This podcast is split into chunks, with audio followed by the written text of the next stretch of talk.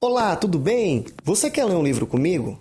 Podcast Leitura Compartilhada, um espaço para dialogarmos textos e ideias. O livro em análise é Vivendo com Propósitos, do autor Ed Renekiewicz. Estamos na parte 2 do livro, que se chama Transcender, e o capítulo é o capítulo 9, Conversação.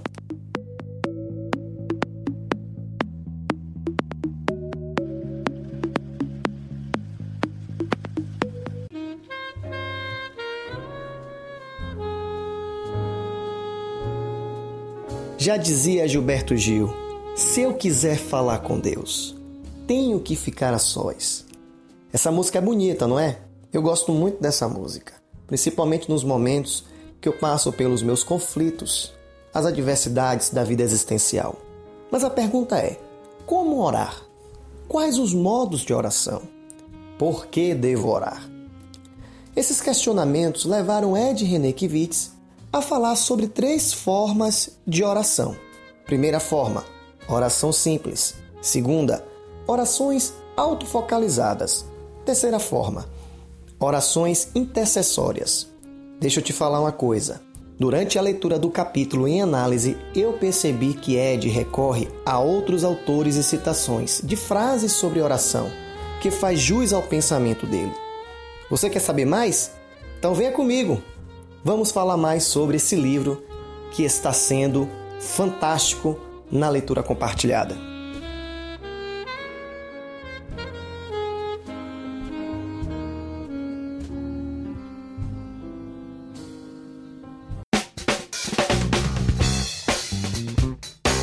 Primeiro modo de oração, oração simples. O que é oração simples? Esse é o primeiro discernimento do autor é de René Kivitz. Ele vai dizer o seguinte: são aquelas que não observam qualquer padrão de elaboração. Elas não estão sujeitas a qualquer critério, não sofrem censuras prévias, não são articuladas cartesianamente, chegando a ser quase displicentes e quase sempre passionais.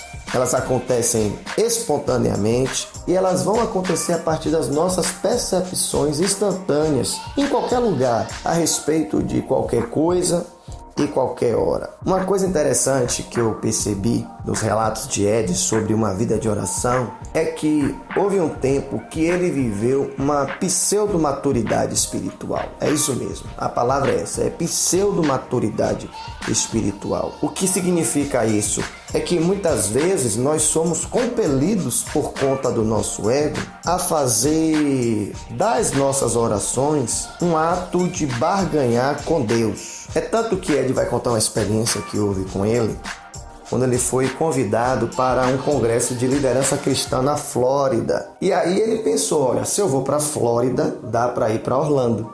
Então vou dar para levar os meus filhos para Disney World. Isso foi no coração dele como uma vontade imensa de tanto satisfazer a questão espiritual, mas também levar os filhos para satisfazer um desejo humano, um desejo de pai, um desejo de pai e família. Só que havia alguns problemas para realizar esse desejo. Por exemplo, o dinheiro era pouco, ele não queria gastar tantos dólares com os trâmites burocráticos dos passaportes. E ele percebia que assim, o tempo era muito curto, curto demais, que ele ia fazer muita coisa em pouco tempo que ia dar um desgaste muito grande. Aí o que, é que ele pensou? É, já que eu tenho esse problema, eu vou pedir a Deus para quebrar o meu galho, que talvez isso é a coisa mais óbvia para um cristão fazer. Ele vai fazer o quê? Ele vai orar, ele vai pedir a Deus que Deus pudesse acelerar os trâmites, que Deus pudesse acelerar toda a questão do tempo, para que desse um jeitinho para Flórida e levar os filhos dele e, consequente, levar para Orlando. Só que ele começou a perceber que essa forma de enxergar a vida, essa forma de enxergar o mundo, era meio incompatível com a proposta de Jesus: buscar o reino de Deus e a sua justiça, e as demais coisas lhe serão acrescentadas. Sabe por quê? Porque ele estava colocando a vida particular dele e os interesses pessoais dele de um lado e o reino de Deus e os interesses de Deus do outro. Tanto é que ele ficou até imaginando, ah, se fosse uma viagem humanitária para Angola, já teria pedido visto a Deus. Mas não tem um cara de pedir visto a Deus para que me dê e regularize essa questão burocrática para eu levar meus filhos à Disneylândia para ver o Mickey Mouse. É como se ele tentasse um jeito de justificar o pedido dele para Deus realizar o sonho pessoal. Daí ele se deparou com um dualismo. Ou seja, eu vou lá fazer a obra de Deus na Flórida, eu tenho que ir com esse interesse prioritário. Se der, eu levarei os meus filhos para conhecer a Disneylândia. Quer dizer, ele deveria pensar assim, mas não foi isso que aconteceu. O que aconteceu é que ele teve uma experiência, um discernimento, com tanto esse desgaste que ele teve. Se leva ou não leva o filho, se vai ou não vai para a Flórida, se o tempo vai dar, se não vai dar. Ele teve todo um desgaste, ele entendeu que não existe qualquer dimensão de nossa existência que possa ser tratada fora dos limites, influência e compatibilidade com os interesses do reino de Deus toda essa experiência, o que essa viagem para a Disney tem a ver com o reino de Deus? E aí ele reformulou: não, não posso pensar dessa forma. Eu tenho que pensar assim: como posso incluir essa viagem para a Disney na agenda do reino de Deus? E aí ele vai citando alguns autores que falam sobre oração, que abriram a mente dele. Ele vai citar Richard Foster, que escreveu um livro chamado Oração Simples, que na verdade não é o livro que ele escreveu, é o termo que o tal do Richard aplicou para esse modo de orar, né? A oração simples. Ele vai dizer que a oração é o refúgio da alma. Que maravilha, né? Teresa de Ávila também falou algo muito interessante. Não existe fase de oração tão sublime que não seja necessário voltar sempre ao início. John Barry disse: jamais superaremos esse tipo de oração, porque jamais superaremos as necessidades que lhe deram origem. C.S. Lewis ajudou ele a orar sem máscaras, dizendo: Devemos colocar diante de Deus o que está em nós e não o que deveria estar em nós. Olha que bacana, gente. Spurgeon confrontou o orgulho dele, dizendo: quer gostemos, quer não, pedir é a regra do reino. Mas quem desmontou o Ed foi o próprio Foster, que diz: o único lugar em que Deus pode nos abençoar é aquele em que nos encontramos, pois é nesse lugar que estamos. Quer dizer, ele teve que recorrer a um conhecimento de outras pessoas que tiveram uma maturidade espiritual e até mesmo desconstruíram conceitos sobre oração para tentar vencer aquela dualidade. Se eu vou para a Flórida fazer a vontade de Deus como prioridade, ou eu devo me preocupar em levar meus filhos aproveitando essa viagem para a Disneylandia. Nesse capítulo, quando ele fala de oração simples, ele está falando que muitas orações que fazemos não são simples. Muitas orações que nós fazemos, muitas vezes, são infantis, são egocêntricas e incompatíveis com o caráter de Deus. Nós oramos a partir do reino do eu e não a partir do reino de Deus. Isso é fascinante, porque Deus não é Papai Noel, gente.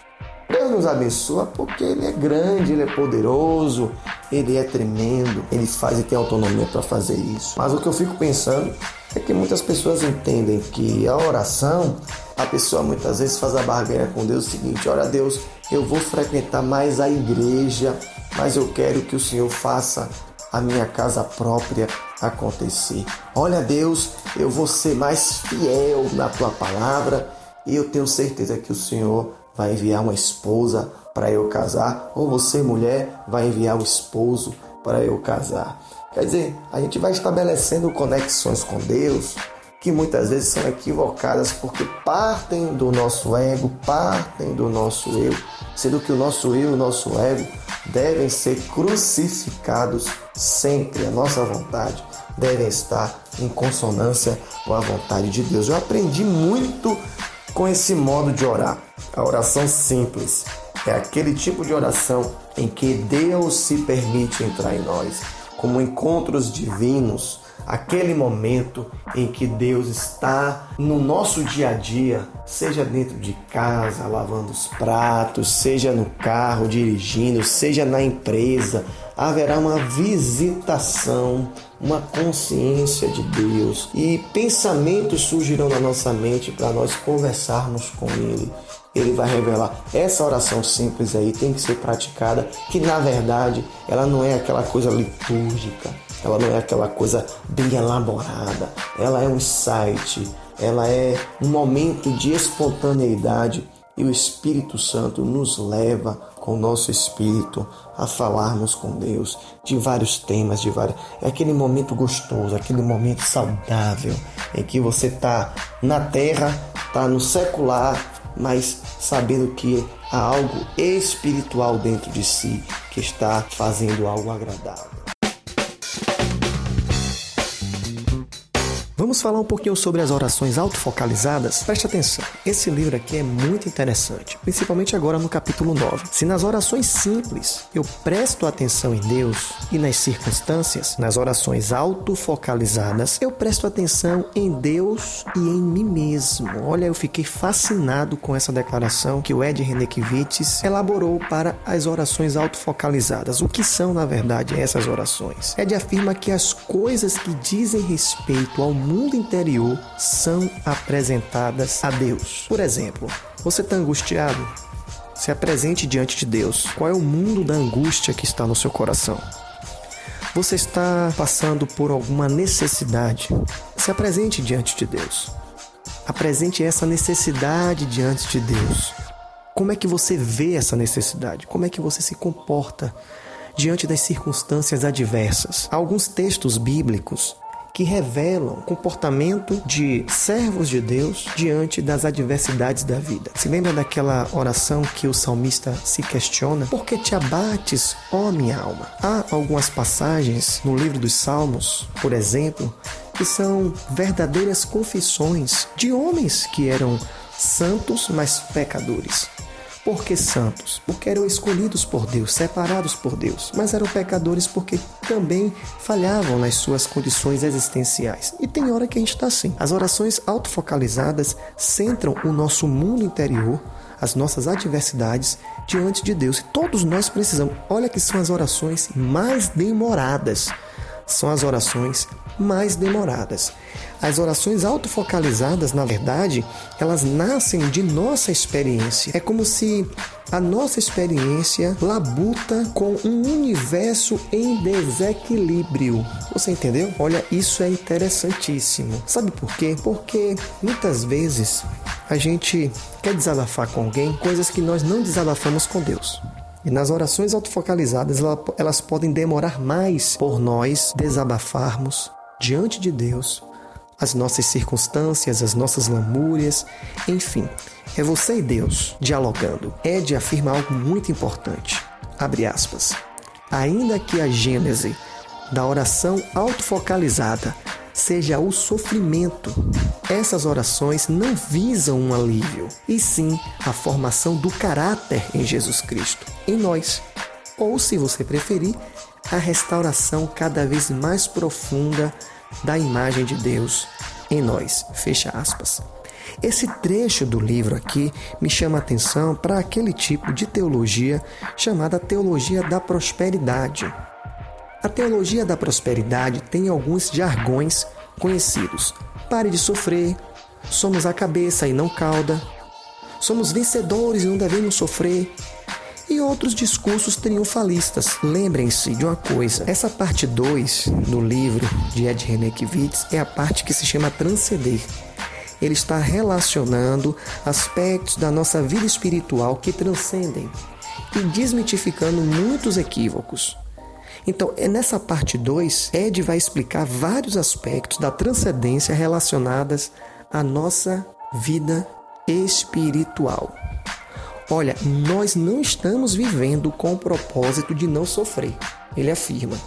nós estamos vivendo com o propósito de transcender. Então, isso chega até a ser polêmico, porque tem pessoas que pegam textos da Bíblia e fazem alguns equívocos. É por isso que eu sou a favor de uma pessoa que estuda, que prega a palavra, que ela tenha um mínimo, uma noção básica de teologia para não fazer uma má exegese, para não fazer uma má interpretação das coisas.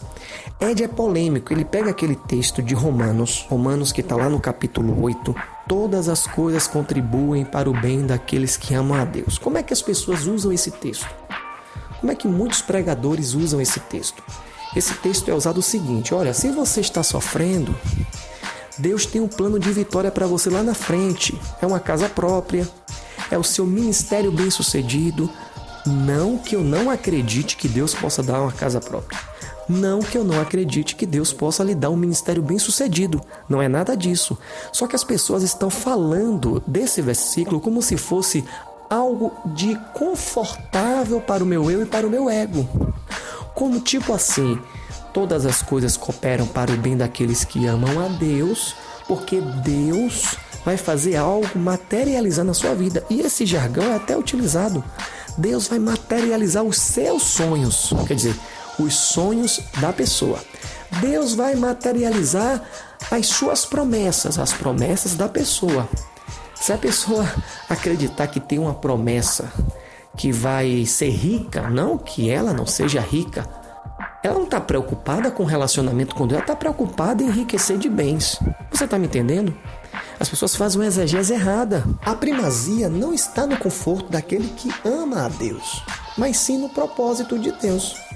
No propósito de Deus para aqueles que o amam e seja cumprido, ou seja, o que está em jogo não é a posição de conforto ou desconforto que eu esteja na minha vida, mas sim o tipo de gente que eu estou me tornando à medida que eu vou vivendo. A gente tem que abrir a cabeça para certas coisas e esse, e esse capítulo ele me fez enxergar isso. Preste atenção. Quando eu entendo que todas as coisas cooperam para aqueles que amam a Deus, é entender que Deus tem um projeto na minha vida que eu possa passar por sofrimentos, mas esse projeto vai aperfeiçoar o meu caráter para eu ser uma pessoa de Deus, para eu ser gente do Evangelho, para ser uma pessoa que entende os, a, as promessas do que Deus tem para minha vida.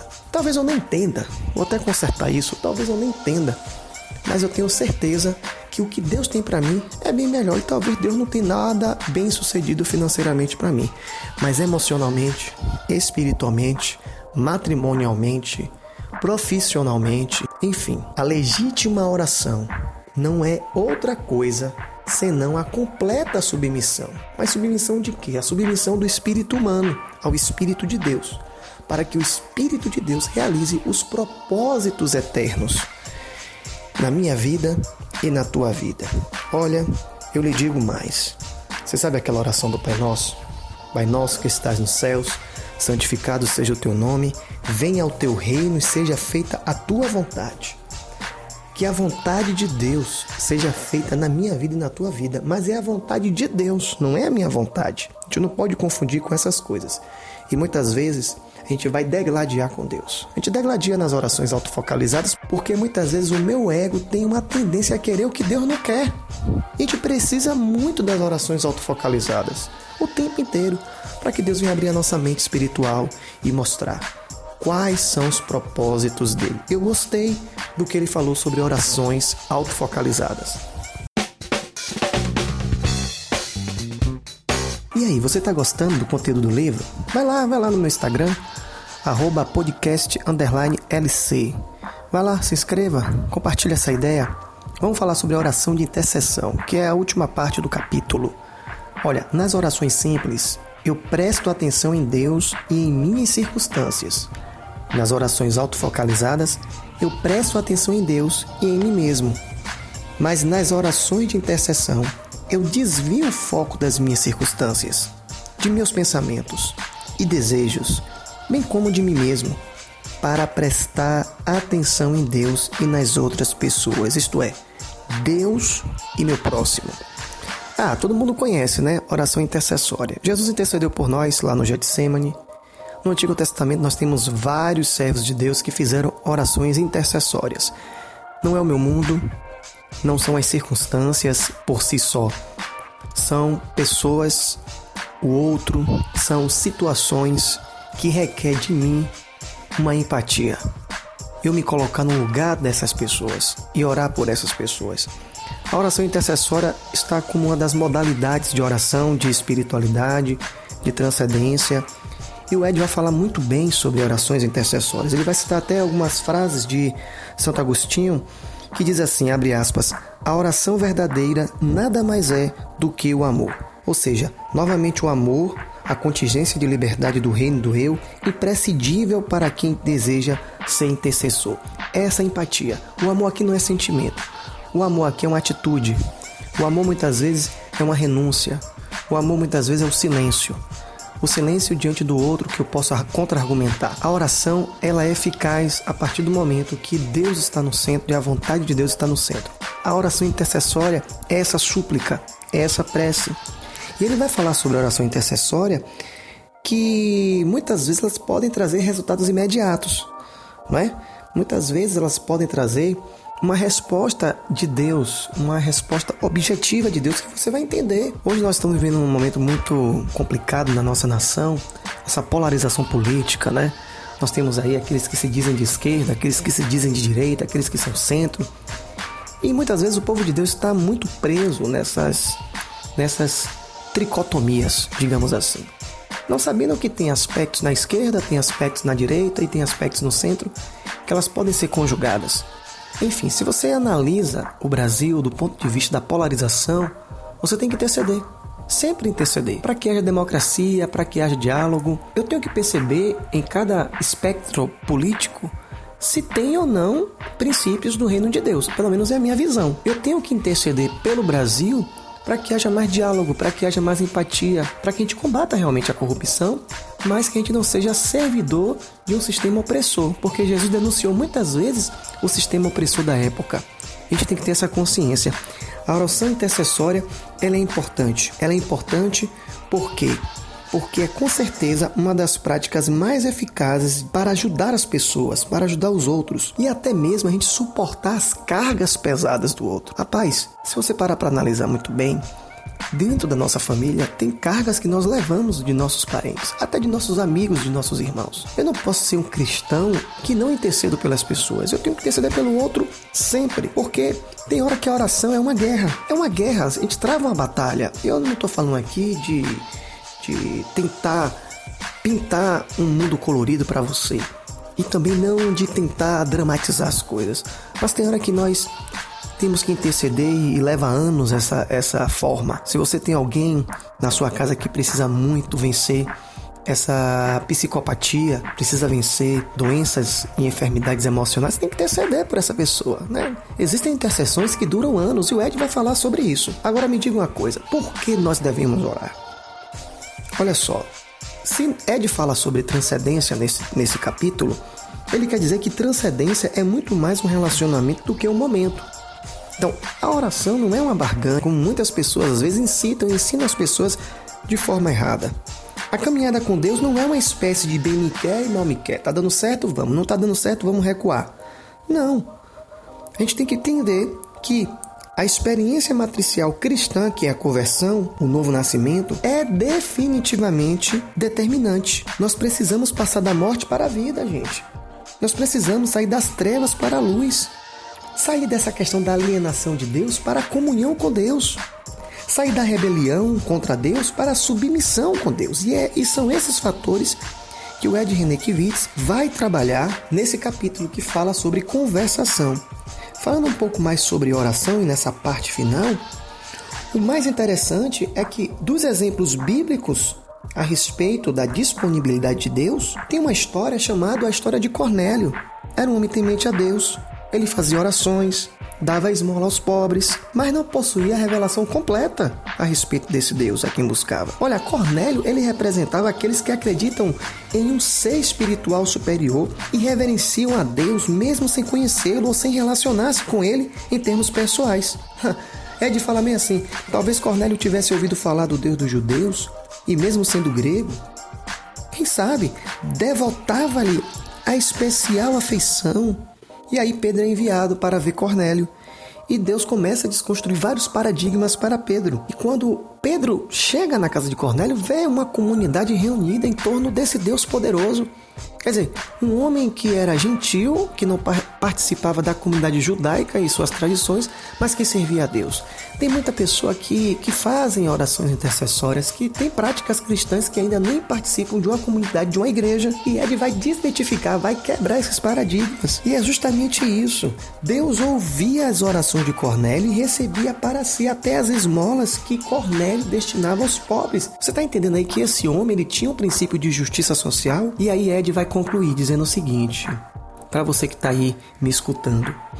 Por essa razão, abre aspas, insisto que quem deseja transcender, isto é, entrar na relação espírito-espírito, deve aprender a orar. Deus dá àqueles que o procuram um meio de encontrá-lo. Aquela pergunta que a gente tem que responder, não é? Por que eu devo orar? E é de ter uma resposta simples. Primeiro, porque Deus responde àqueles que o invocam, mas também porque o relacionamento com Deus não é automático, independente de nossa disposição de espírito e de nossas intenções de conexão.